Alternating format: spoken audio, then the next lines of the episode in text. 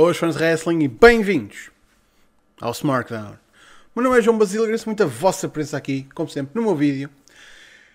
Eu hoje fui fazer uma coisa que, que eu não costumo fazer muito. Falando sinceramente, eu sei que existe uma percepção que eu sou um grande maníaco, mas há uma coisa que eu não faço muitas vezes, que é ver vídeos antigos meus. E primeiro porque é assustador o facto de os passados quase 10 anos da minha vida estarem documentados semana a semana, ou pelo menos o meu aspecto, que nunca foi bom, mas prontos. E eu acho que lá está, eu não faço coisas que vão durar para sempre, nem tipo coisas que vão durar tipo passado 10 anos ainda vai pessoal estar a ver o que é que eu achei acerca da Royal Rumble 2015, uma cena assim, tipo, não, não acredito. Mas eu fiz uma coisa porque eu, eu, eu tinha andado a pensar que, que nós estamos a, a presenciar o que pode ser a, o início do fim de algo que nós, enquanto fãs, queríamos bastante há uns anos atrás. Em 2016, eu fiz um vídeo intitulado As 5 coisas que a Brand Split necessita. Este vídeo foi antes da Brand Split ter entrado em efeito, a Brand Split que nós temos agora, e foi pouco depois dela ter sido anunciada, tipo dias depois dela ter sido anunciada. E eu dei, tipo, com toda a esperança e com toda a vontade de quem tipo, quer ver um produto crescer e mudar e, e ser melhor, dei, lá está, cinco coisas que, eh, eh, na minha opinião, a Brand Split ia necessitar para ter sucesso. E uma das coisas que eu, que eu disse, um, que eu acho bastante engraçado, é que tipo, isto não, não é uma coisa que vai durar anos. Quer dizer, não, não. Eu disse, isto não é uma coisa que vai durar para sempre, mas é uma coisa que vai durar anos. E bem, é facto que isto foi em 2016, estamos em 2021, pá, 5 anos. É uma quantidade. É, é, é longo termo. Não é 10, 15, 20 anos mas são 5 anos. Muita coisa muda em 5 anos. E muita coisa mudou nos últimos 5 anos. Houve mudanças drásticas na indústria do wrestling, que se compararmos como as coisas eram em 2016 e como as coisas são agora, as coisas são diferentes. No, no aspecto de business, mas também em, na maneira como o wrestling e uma das maiores, um dos maiores vetores da popularização e do acesso ao wrestling, que é a televisão, e a maneira como eles interagem, as coisas mudaram. Por isso, nesta altura, passados 5 anos, eu vejo este vídeo e vejo tipo, yeah, tipo, está, realmente estão aqui muitas coisas que aconteceram pá, durante algum tempo, outras nem por isso, mas eu fico a pensar, tipo, isto era o que a gente pensava quando as coisas estavam a começar. E rapidamente eu vejo que nós estamos a chegar ao, ao fim, ou pelo menos ao início do fim da brand split na WWE. Porquê? Bem, podem achar que, ah, como te, tens visto agora malta do SmackDown no Raw, tá, é, é, porque eles claramente querem acabar com a brand split, não é, Basílio? Nós percebemos, nós também temos olhos. Eu sei que vocês têm olhos. Mas não é só isso. O facto é que uh, as regras do jogo mudaram o suficiente para que a viabilidade de uma brand split já não seja tão viável como era antes. Porque o facto é que, desde essa altura, desde há 5 anos atrás, o NXT foi para a televisão e está na USA. E cada vez mais a verdadeira fonte de rendimento da WWE está nos shows semanais e nos shows da Arábia Saudita. Mas isto são, isto são os 50 milhões. Uh, o facto é que cada vez mais é importante para a WWE ter um show semanal que faça as networks estarem contentes com o investimento que fizeram na WWE. E lá está, no caso, neste caso são duas networks, é um, a USA e a Fox. Por isso, com dois produtos semanais, três vá contando com, com o NXT, mas vamos ser sinceros, Raw e SmackDown são o que realmente mexem aqui com as coisas. Com dois produtos semanais que precisam de, integra de integrar. eh, De, in- foda-se, eu não consigo dizer inte- integrar. Integrar? What the fuck? Eu não consigo dizer integ- in- entregar.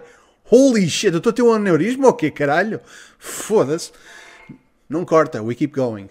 Pá, com dois produtos que precisam de semana após semana ter um, um show que mantém as pessoas a assistir, cada vez mais para a WWE, isto indica, é mais indicativo da.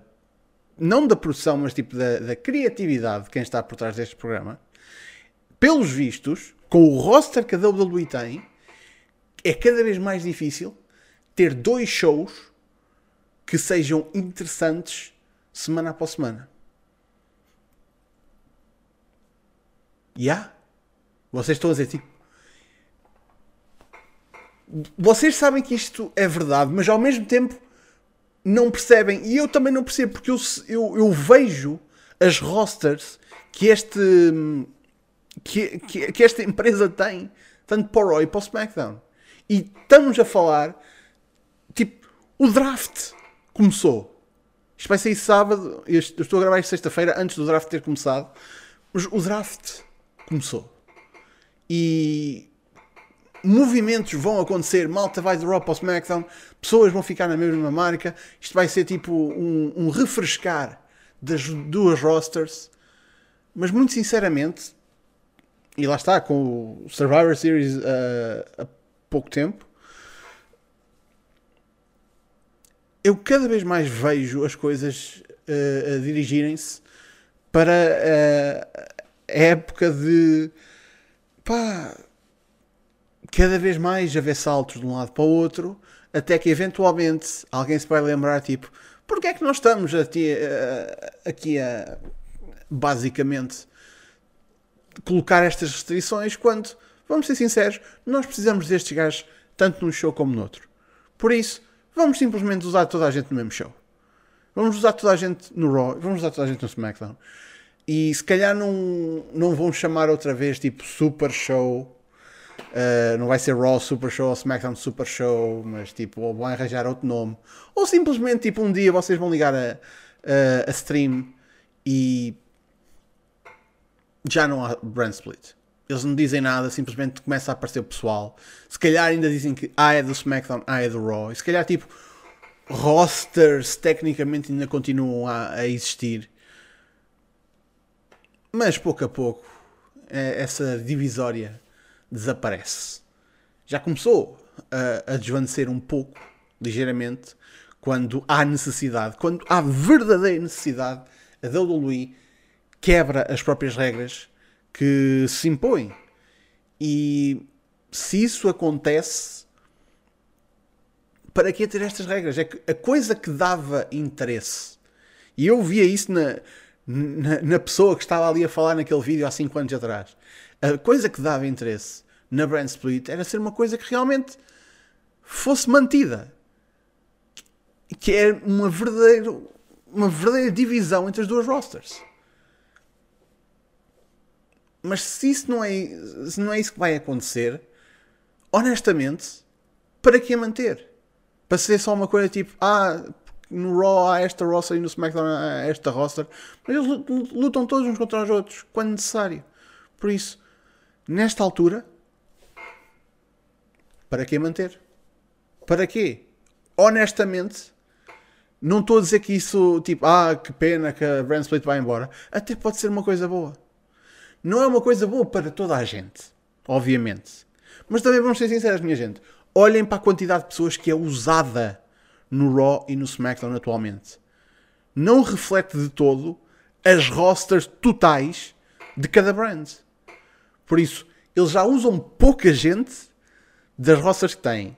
Ao unirem as duas rosters, pá, muito provavelmente vais ter malta que vai trabalhar duas vezes por semana e malta que, ia de, que vai deixar de ser de sentar no catering uma vez por semana para sentar duas vezes por semana. É o que é, infelizmente. E agora vocês dizem, então, não, então mas espera lá. Até o NXT? Porquê é que não metes o NXT aqui à mistura? Porque claramente a WWE não olha para o NXT como uma terceira marca. Não como foi em tempos, por exemplo, a, versão da WWE da ECW, onde ainda havia um mínimo de vá, trás para a frente e integração. O NXT é mesmo uma, está no seu cantinho e quando é preciso, e supostamente no, no draft está a haver subidas, pá, vem malta. Às vezes, se houver extrema necessidade, é pá, já, voltamos a mandar alguém lá para baixo. E não é para o benefício do NXT, é para o benefício da, da empresa ao ter aquela pessoa lá por algum motivo, seja para voltar a treinar, para ter um, um para experimentar coisas, tipo, whatever. O NXT não funciona como uma terceira marca, nós já percebemos isso. E a empresa fez isso abundantemente claro. Apesar de esforços de fazer isso não ser o caso no passado, como o facto do NXT até há uns anos ter limpado o Roy no Smack, e o SmackDown na, no Survivor Series, mas enfim, esforços do Triple H. É. Vozes de Triple H não chegam ao céu, vamos dizer assim. Um, por isso, minha gente, honestamente, eu acho que nós estamos a começar a presenciar o início do fim da brand split. E eu não acho que isso seja uma coisa má. Porque eu prefiro que a brand split termine do que mantemos uma brand split que é apenas tipo uma sugestão e não uma regra. Porque cada vez mais é isso que, que está a acontecer. E mais vale pá, chamar as coisas o que elas são.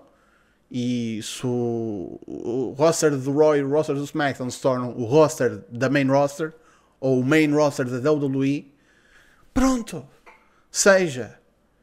E o SmackDown pá, pode estar na Fox e pode tipo, ah, e a malta da Fox fica, não fica tão contente, ou se calhar até fica, porque tem as estrelas que não tinha antes, e se calhar a malta da USA também fica contente, porque de repente o outro programa que é bué da bom e tem bué viewers, de repente as estrelas que estavam nesse programa também estão no programa deles. Por isso, se calhar, é a melhor maneira de, lá está, agradar a gregos e troianos. Vai ser diferente do que tem sido nos últimos 5 anos, sem dúvida, mas as regras mudaram. E se o produto semanal é de suprema importância neste momento, pá, ao ponto de estarmos a tirar malta, uh, tirar não, de estarmos a fazer hot shotting a combates no Raw e no SmackDown para chamar audiências, pá, mais vale tipo, dizer tipo, prontos, agora isto é o pão nosso cada dia, meus amigos. Raw e SmackDown vão ser tipo super mega bons porque vai haver estas merdas todas as semanas e vai ser bué fixe e vocês vão estar aqui a ver esta merda. E vamos ver se funciona. Eu tenho pena. Lá está, eu entendo, mas ao mesmo tempo tenho pena, porque, mais uma vez, olhando para aquele vídeo há 5 anos atrás, eu tinha esperanças. Eu tinha esperanças de uma WWE que não me materializasse com os pay-per-views mensais e me desse tipo pay-per-views alternados em que uma brand conseguiria ter dois meses inteiros para construir uma história. Ou várias, aliás. E, tipo, conseguisse construir as suas próprias estrelas. E de repente eu olho, eu olho para o que temos hoje em dia e há, realmente há uma brand que tem os, os seus pay-per-views com uma grande distância de modo a conseguir construir uh, boas storylines e construir as suas próprias estrelas. Mas não é na WWE, é na AEW. Por isso, honestamente, se, se, estamos a começar a ver o início do fim, então que o fim do fim chegue o mais depressa possível. E aqui vai a minha previsão bombástica. Eu acho que para o ano já não há draft. E a Brand Split termina em 2022. Por isso, já, daqui a um ano, esteja à vontade de voltar a este vídeo e cobrar o meu rabinho com esta revelação que acaba por não se tornar realidade.